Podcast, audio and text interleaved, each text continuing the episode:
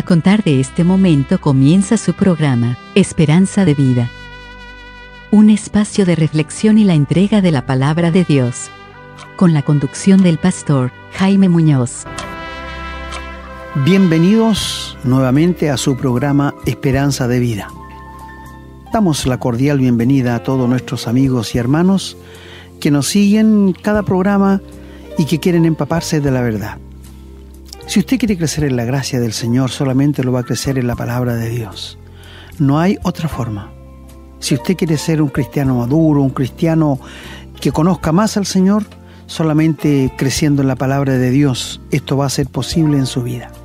Así que queremos dar una cordial bienvenida a todos nuestros amigos y hermanos en Cristo que nos escuchan día a día y siguen su programa esperanza de vida. Así que sean todos ustedes muy bienvenidos. Así es, un gusto de saludarlos a todos. Gracias hermano por el micrófono. Como siempre muy contento de poder compartir con ustedes en el lugar donde se encuentren. Hoy día traemos un tema importante, un tema que mucha gente no logra entender bien. Eh, vamos a hablar de la fe. ¿Qué es la fe?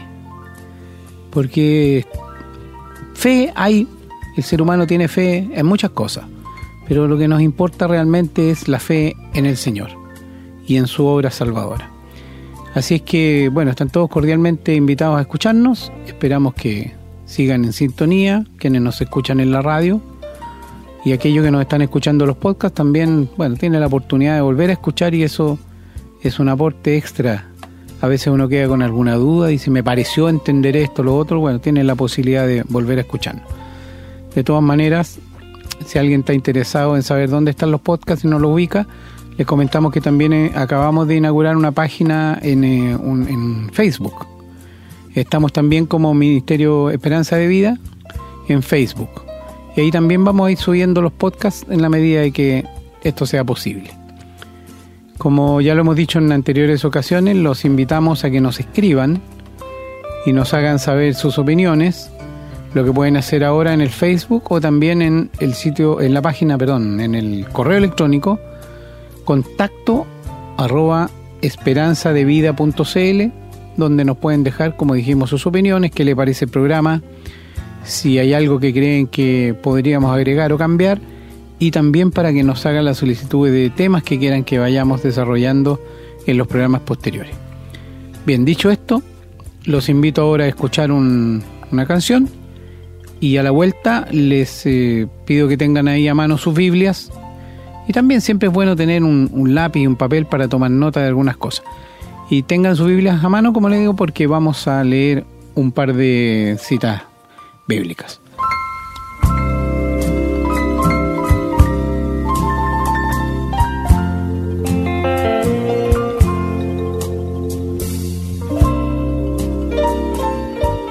Bueno, los invito a abrir sus Biblias en el libro de Hebreos, capítulo 11. Vamos a dar lectura de los versículos del 1 al 3. Repito, para quienes están en este minuto buscando la Biblia, el Hebreos capítulo 11, versículos del 1 al 3. Dice la palabra, es pues la fe la certeza de lo que se espera, la convicción de lo que no se ve porque por ella alcanzaron buen testimonio los antiguos. Por la fe entendemos haber sido constituido el universo por la palabra de Dios, de modo que lo que se ve fue hecho de lo que no se veía. Y vamos a leer también en la epístola de Santiago, capítulo 2, desde el versículo 14 hasta el 26. Dice la palabra, Hermanos míos, ¿De qué aprovechará si alguno dice que tiene fe y no tiene obras? ¿Podrá la fe salvarle? ¿Y si un hermano o una hermana están desnudos y tienen necesidad del mantenimiento de cada día, y alguno de vosotros les dice, id en paz, calentados y saciados, pero no les dais las cosas que son necesarias para el cuerpo, ¿de qué aprovecha? Así también la fe, si no tiene obras, es muerta en sí misma. Pero alguno dirá, Tú tienes fe y yo tengo obras. Muéstrame tu fe sin tus obras y yo te mostraré mi fe por mis obras. Tú crees que Dios es uno, bien haces. También los demonios creen y tiemblan. ¿Mas quieres saber, hombre vano, que la fe sin obras es muerta? ¿No fue justificado por las obras Abraham nuestro padre cuando ofreció a su hijo Isaac sobre el altar? ¿No ves que la fe actuó juntamente con sus obras y que la fe se perfeccionó por las obras? Y se cumplió la escritura que dice, Abraham creyó a Dios y le fue contado por justicia y fue llamado amigo de Dios. Vosotros veis, pues, que el hombre es justificado por las obras y no solamente por la fe. Asimismo también Raab la ramera no fue justificada por obras cuando recibió a los mensajeros y los envió por otro camino, porque como el cuerpo sin espíritu está muerto, así también la fe sin obras está muerta. Muchas gracias, querido hermano, y que el Señor añada su más rica bendición a la lectura de su santa palabra. Creo que el tema sobre la fe es un tema confuso para muchas personas y con la palabra de Dios procuraremos aclarar qué es la fe y cómo actúa en cada uno de nosotros los seres humanos. Vamos a un tema musical y a la vuelta vamos al desarrollo de este tema.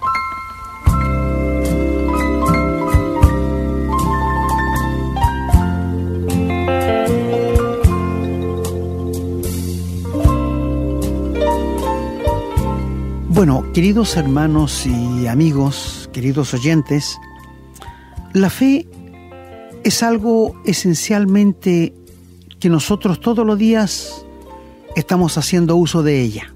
¿Usted sabía eso?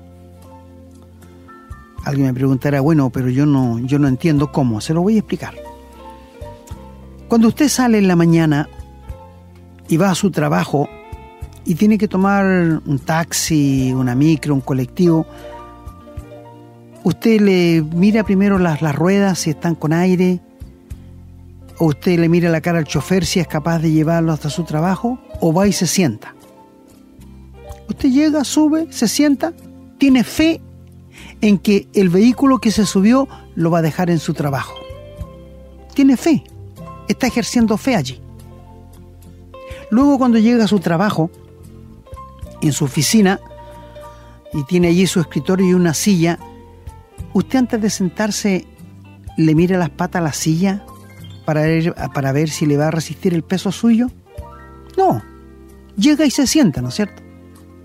Pone todo su cuerpo sobre la silla, está ejerciendo fe, que la silla lo va a sostener. O cuando nosotros hacemos algún vuelo en un avión, yo nunca he visto al piloto, jamás. Pero uno va, se sube al avión, se sienta y tiene fe que el piloto lo va a llevar sin ningún problema hasta su destino. ¿Qué está haciendo? Está ejerciendo fe. Y todos los días nosotros estamos ejerciendo fe en todos los asuntos que hacemos.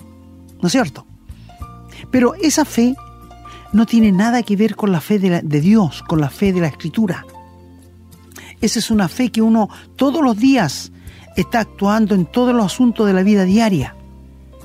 Me he encontrado con muchas personas hablando de la fe que dicen que tienen mucha fe porque todo lo que le piden a Dios se lo da. No, esa no es fe, amigo, esa es presunción. Esa no es fe, esa es presunción. Me acuerdo cuando era niño y yo que ya tendría ver mis, mis 10 años y fue a una iglesia y entró una señora que nunca había ido y después volvió el próximo domingo muy enojada, muy enojada. Yo escuché y se puso a discutir con el pastor porque le dijo al pastor que él era un mentiroso. Entonces el pastor le dijo, ¿por qué? Porque usted dijo que todo lo que pidiera a Dios me lo iba a dar. Yo le pedí a Dios que me ganara el número de la lotería y compré un paquete lleno. Ni siquiera saqué terminación. Entonces él se puso a reír y le explicó que no se trataba de eso. O sea, no podemos pensar que todo lo que le pidamos a Dios él nos va a conceder.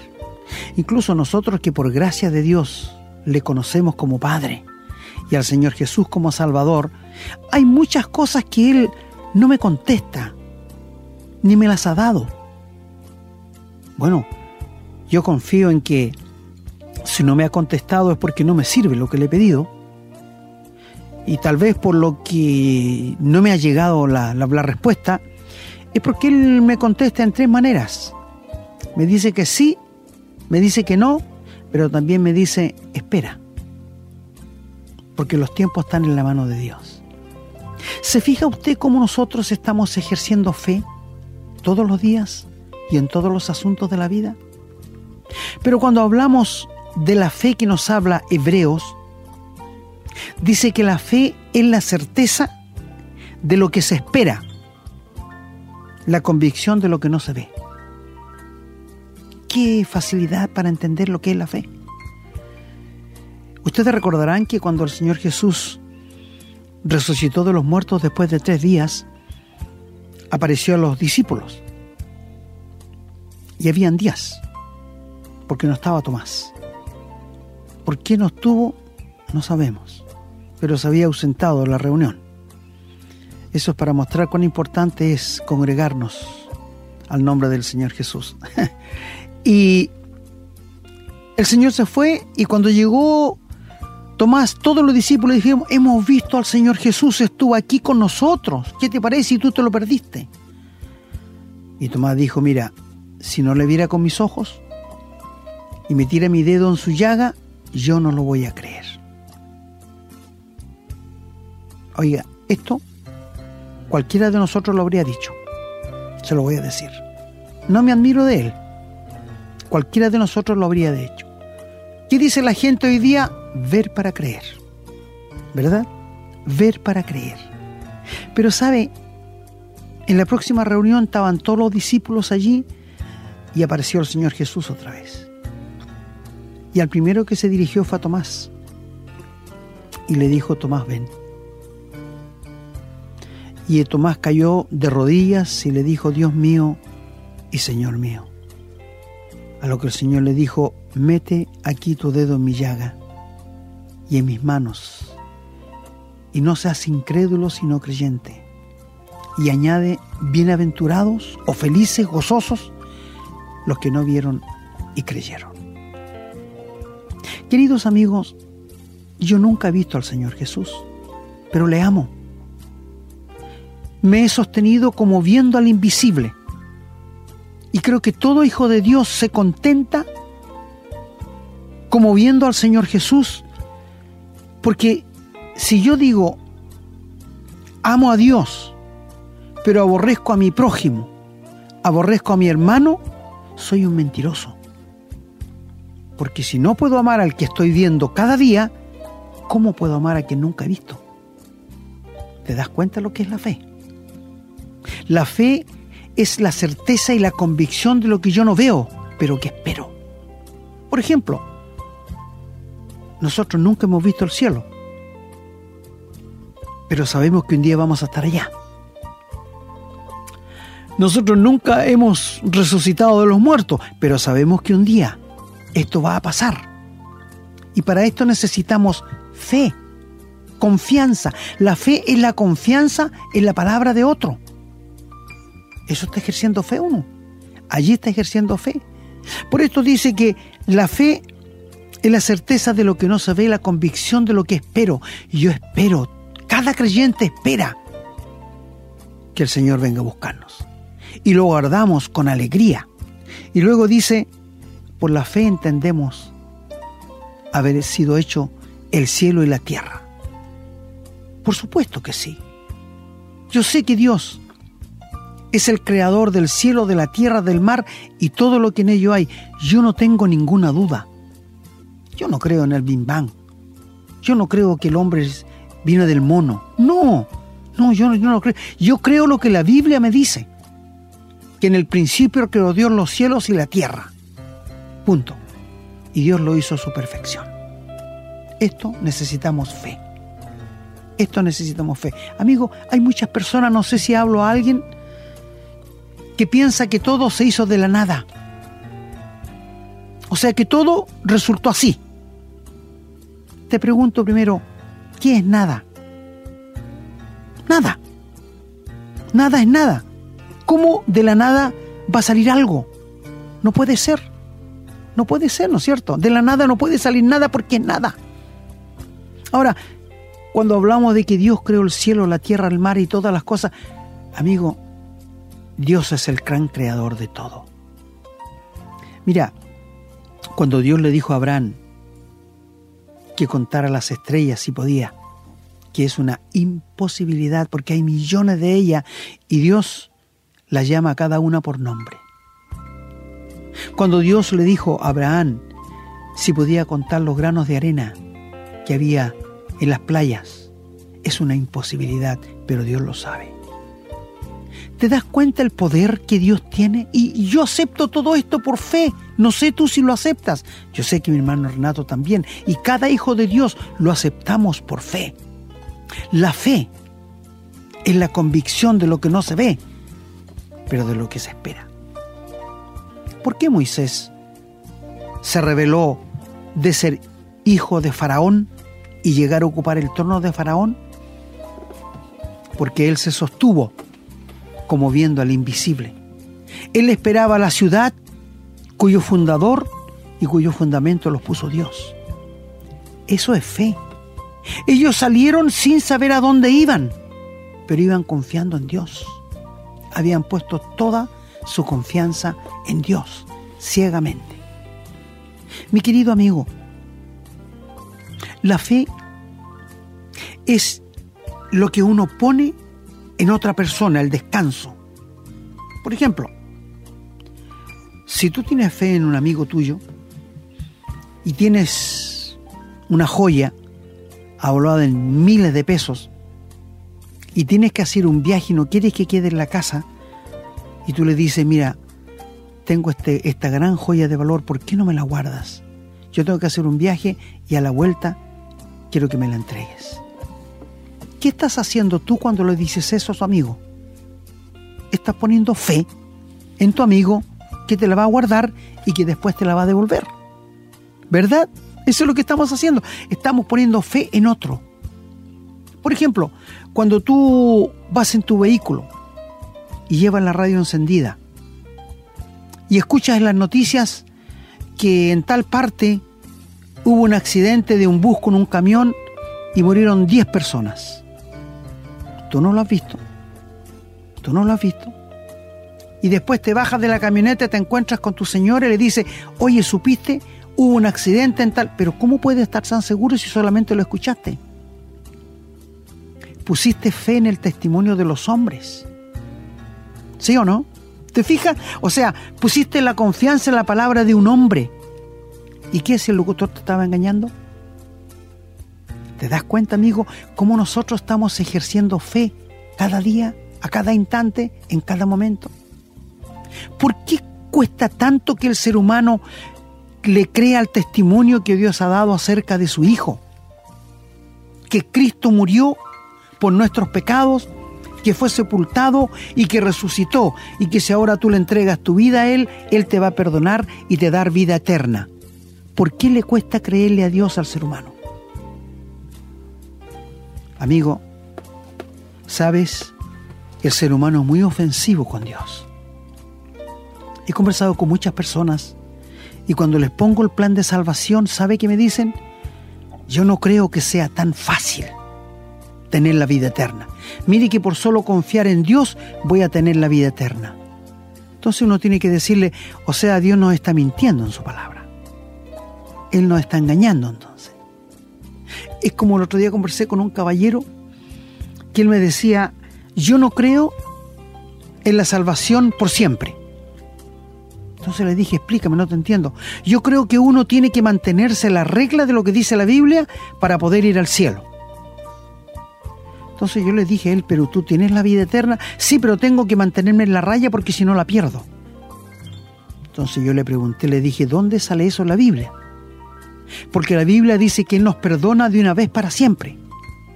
En ninguna parte de la Biblia dice que yo puedo perder mi salvación. No dice, en ninguna parte.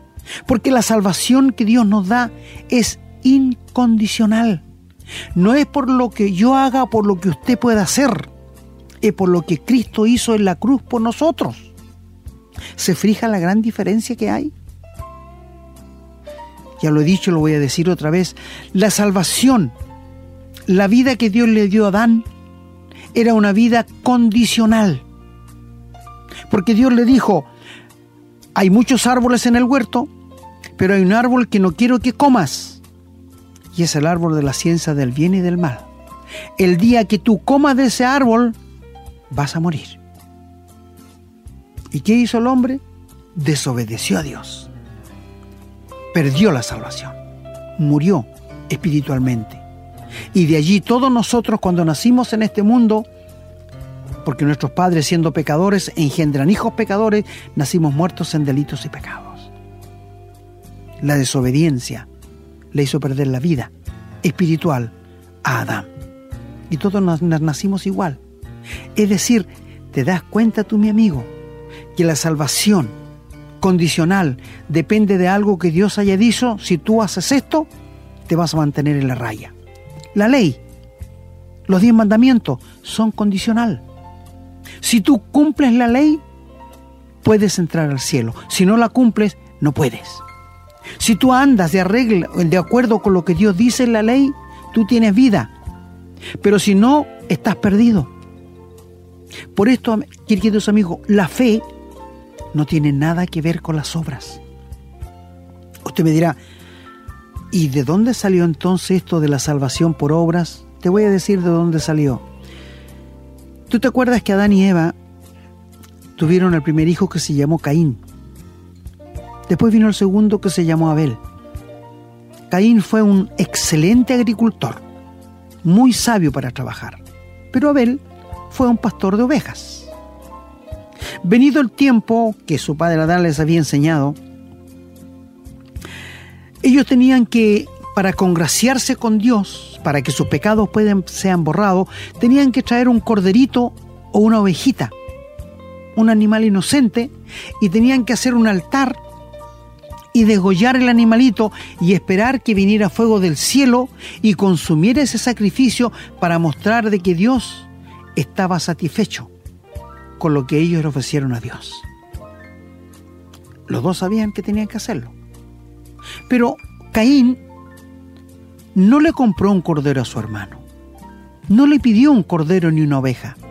Él trajo de lo mejor de su sacrificio. Buenas papas, buenos zapallos, buena sandía, lo mejor.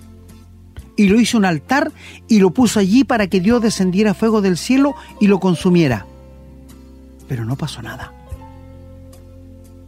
Porque Dios no podía recibir el esfuerzo del hombre para perdonar el pecado de Caín.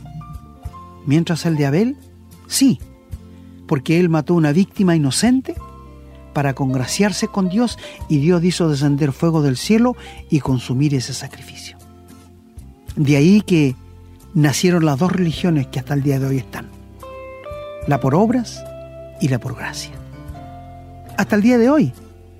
La gente sigue pensando que si hace buenas cosas podrá congraciarse con Dios. Lo que nunca va a pasar. Y Abel se sintió tan rechazado por Dios que como no veía a Dios, se molestó con su hermano y lo invitó al campo. Y estando ellos solos en el campo, Caín se levantó y mató a su hermano. Porque estaba enojado con Dios. Y amigo, ¿sabes? Para aceptar el sacrificio de Cristo en la cruz se necesita fe. Y no una gran fe. Aquí no estamos hablando de cantidad de fe. Se dio de una fe sencilla que sabe decir sí a lo que Dios dice. Esta es la fe que Dios espera de nosotros. Esta es la fe que Dios espera de cada uno de nosotros. Es decir, la fe es la convicción de lo que no se ve, pero de lo que yo espero. Mira, la Biblia nos dice en 1 Corintios 13 que el amor, la fe y la esperanza son tres cosas que vienen de Dios, pero la mayor de ellas es el amor. ¿Por qué? Porque la fe se va a terminar cuando yo vea al Señor Jesús cara a cara. Y la esperanza también se va a terminar cuando yo llegue al cielo. Pero el amor va a seguir. El amor va a seguir. Por esto te digo, amigo, Dios nos ama tanto que estuvo dispuesto a entregar a su Hijo para que viniera a este mundo lleno de pecado, lleno de maldad. y él que nunca hizo pecado, nunca hizo maldad, ni hubo engaño en su boca, estuviera dispuesto a recibir el castigo que yo merecía, que tú merecías. Y el Padre estuvo dispuesto a castigar a su propio Hijo para ampararme a mí y ampararte a ti, amigo, que siempre hemos sido pecadores. Si alguien te dijera y te preguntara, ¿eres un pecador? ¿Qué sería tu respuesta? ¿Te ofenderías? ¿Te sentirías mal? Porque todos somos pecadores. ¿Y cuántos pecados hay que cometer para ser un pecador? Uno solo. Y en este mundo no hay nadie, escúchame muy bien, que haya cometido un solo pecado. Algunos han cometido millones, otros cientos, otros miles, y Dios tiene todo en su registro. Por esto te digo, amigo, la fe es confiar en el sacrificio que otro hizo por ti. Y esto fue lo que hizo el Señor Jesús en la cruz del Calvario. Es confiar en lo que Dios dice acerca de su Hijo. Dios nos ha dado testimonio acerca de su Hijo. Y Él dice, el que cree en el Hijo tiene vida eterna. Y el Señor dice, yo les doy vida eterna y no perecerán jamás. Es decir, te das cuenta cuando uno confía en la palabra de otro, está confiando en lo que otro te está diciendo y qué cuesta, ¿no es cierto? Mira, tú puedes confiar en tu amigo, en tu vecino, en tu patrón, pero y te puede estar engañando, pero tú igual le crees. ¿Y por qué cuesta creerle a Dios? Es una ofensa para Dios cuando alguien pone en duda su santa y bendita palabra. Pero nuestro hermano también lo oyó en la carta a Santiago. Y la carta a Santiago, muchos de los nuevos creyentes han tenido una gran dificultad porque ellos dicen entonces la salvación es por obras. No, no, no, no, no. Te hago dos preguntas yo. La fe es algo que no se ve. ¿Verdad? Yo no puedo ver tu fe. Tú tampoco puedes ver mi fe. La fe solo la ve Dios. Pero las consecuencias, los resultados de la fe, eso podemos verlo nosotros. Por ejemplo, te pongo un caso bien. Si alguien se acercara a mí y me dijera, ¿sabe, don Jaime? Ayer le entregué mi vida al Señor, abrí mi corazón y lo recibí como mi Salvador personal. Bueno, y yo le doy la mano, lo felicito y lo abrazo y le digo que el Señor te bendiga. Y aquí viene la otra parte ahora. Él me dice que puso su fe en el Señor Jesús. Pero ahora, ¿qué espero ver yo en Él? Obras de acuerdo a la fe que Él me dice que confesó. ¿No es cierto? Por esto el Señor dijo, por sus frutos los conoceréis. Ahora, si en esta persona que me dijo que había recibido al Señor Jesús, su vida no tiene ni un cambio, sigue siendo el mismo, mentiroso, cochino, asqueroso, adúltero, y no tiene cambio, él nunca puso su fe en Cristo. Es una fe vana. No es que el poder de Dios cambie. No, no, no, no. Es que la fe que Él puso es una fe vana. Es como cuando tú estás sembrando y tiras una semilla en la tierra, si esa semilla no es buena y es vana, no te va a producir ni una vida. No va a salir ni un bulbo, porque se va a corromper. Por esto dice que la fe sin obras es muerta. Es decir, si yo confieso haber confiado en el Señor Jesús, haberle entregado mi vida y haber creído que Cristo murió por mis pecados, mi vida tiene que tener un cambio de 180 grados. Si no los tiene, es porque la fe que puse fue vana. ¿Te das cuenta, amigo? Por eso dice que la fe se muestra por las obras. Mira, cuando uno muere, el espíritu sale de uno y está muerto. Por esto dice allí que el cuerpo sin el espíritu está muerto. Así también la fe, si no tiene obras, está muerta. Por esto dice Dios que el creyente somos salvos no por obras para que nadie se gloríe, Y Dios ha preparado buenas obras para que andemos en ella, pero es para los que han sido salvos, para los que han nacido de nuevo. Dios ha preparado buenas obras para que andemos en ellas, para los que hemos sido salvos por gracia de Dios. ¿Te das cuenta por qué dice aquí que la fe sin obras es muerta? Por eso dice, muéstrame tu fe sin tus obras y yo te mostraré mis, mis obras por la fe. Eh, también menciona aquí en la carta a Santiago el caso de Abraham. Abraham era un hombre que a sus 100 años no era padre, o sea, no en su matrimonio no había tenido hijos. Y Sara, su esposa, tenía 90 años y Dios le prometió un hijo que le nació. Y era el heredero, el que en él serían benditas todas las naciones de la tierra.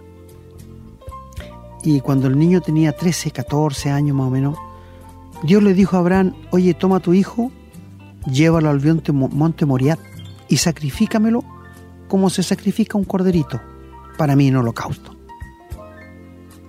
Confieso, queridos amigos y hermanos, para mí había sido algo muy difícil, quizás imposible. Pero él, obediente a Dios, no le dijo nada, por cierto, a Sara y se levantó muy de madrugada y se fue con su hijo y con unos siervos.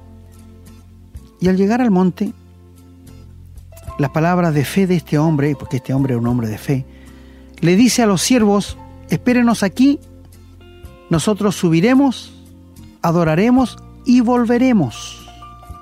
Qué fe tenía este hombre. Y se fue, subiendo al monte. El papá llevaba el cuchillo y el fuego y el niño lleva la leña. Y él acostumbrado a los sacrificios le pregunta a su papá, papá, tú tienes el cuchillo, la leña, el cuchillo, el fuego, y yo llevo la leña, pero ¿dónde está el sacrificio para Dios? Y Abraham le dice, Dios se proveerá, hijo mío. No le descubrió nada.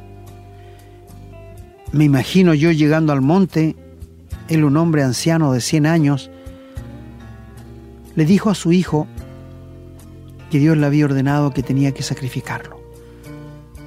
Oiga, ¿usted cree que un muchacho de hoy día había permitido que su papá lo amarrara y lo pusiera sobre un altar para matarlo?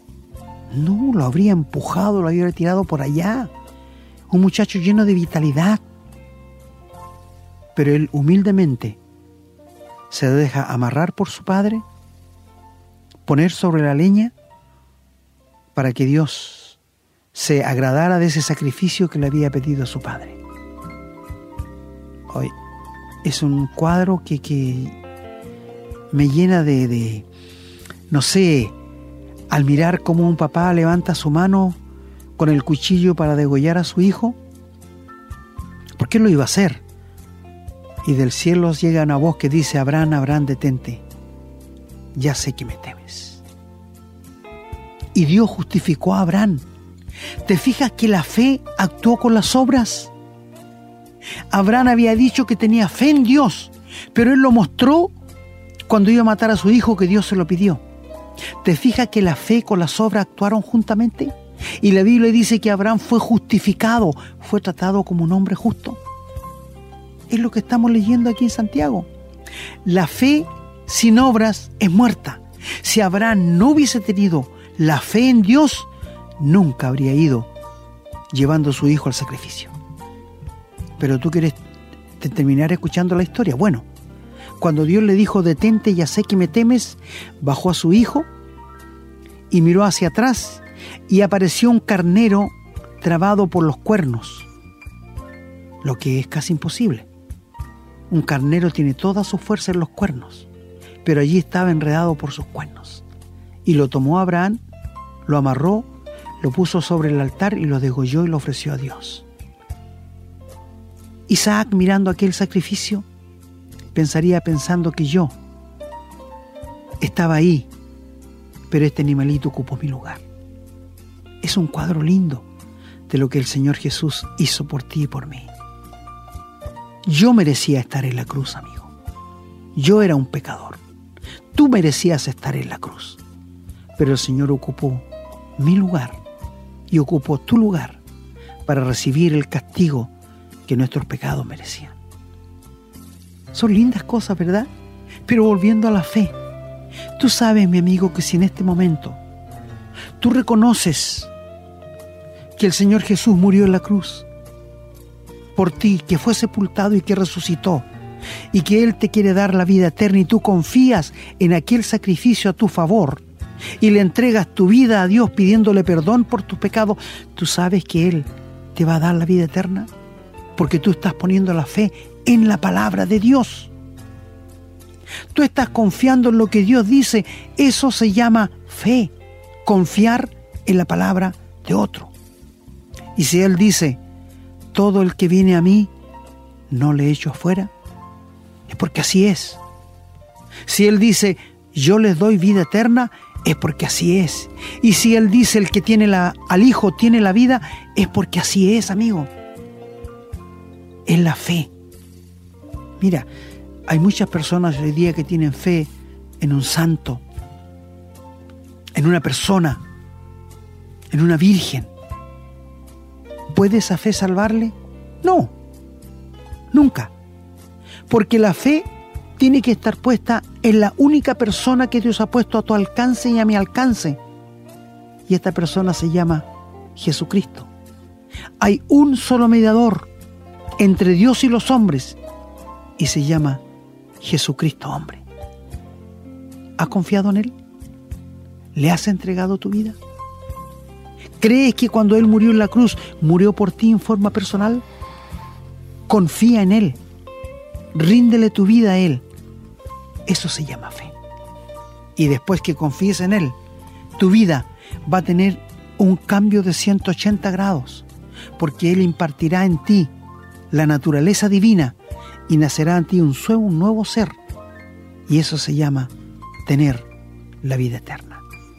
Entrégale tu vida al Señor. Pone toda tu fe y tu confianza en Él. No importa que no sea gran fe. Es Dios quien la aprecia, no nosotros. No te olvides que nosotros no vemos la fe, solamente vemos los resultados de aquella fe y dónde está depositada. Confía en Cristo para tu salvación.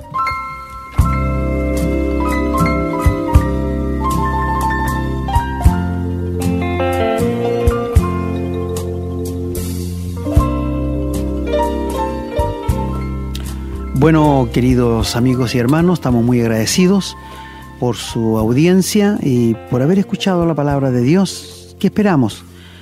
Que el contenido les sea de mucha bendición y de mucho provecho.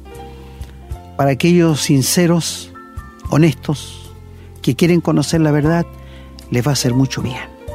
Así que, queridos amigos, queremos darle gracias por la sintonía, queremos agradecerle por seguir con nosotros y queremos darle toda la confianza que la palabra de Dios nos da para decirle que le estamos hablando la verdad de parte de Dios. Es por esto que mi hermano le dice que si tienen Biblia busquen un lapicito, anoten para que vea que no son nuestras palabras. Y como él dijo, siempre usamos la Reina Valera, que para mí es una de las mejores Biblias, las mejores traducciones, perdón, que han salido. Yo no uso otra Biblia que esa porque las otras tienen varios errores y, un error en una doctrina es muy grave, es muy grave. Así que usamos siempre la Reina Valera. Así que yo me estoy despidiendo, agradecido y pidiéndole al Señor que le dé su más rica bendición a todos nuestros queridos oyentes. Bien hermano, yo también me estaría despidiendo. Ha sido un buen tema hablar de la fe. Como usted partió diciendo, fe tenemos en muchas cosas, pero la fe que verdadera importa, verdaderamente importa es la fe que tenemos en el Señor. Y es la única manera también que tenemos de retribuir al Señor el amor que Él nos entrega. Confiar en Él, entregar en Él absolutamente toda la instancia de nuestra vida, solamente porque le tenemos fe, porque tenemos confianza, porque creemos, hemos creído en lo que Él nos ha enseñado. Y aquellas personas que todavía son reticentes, yo creo que tienen si verdaderamente tienen el corazón dispuesto a encontrar al Señor, tienen que dejar de resistirse, ponerse de rodillas y decirle al Señor, ya Señor, me, me, rindo, me ganaste. porque lo único que van a obtener a cambio es una bendición para su vida y una paz que solamente conoce el que ha dado su vida al Señor. Y eso es lo que deseamos, eso es lo que deseamos traerle, esa paz, esa tranquilidad.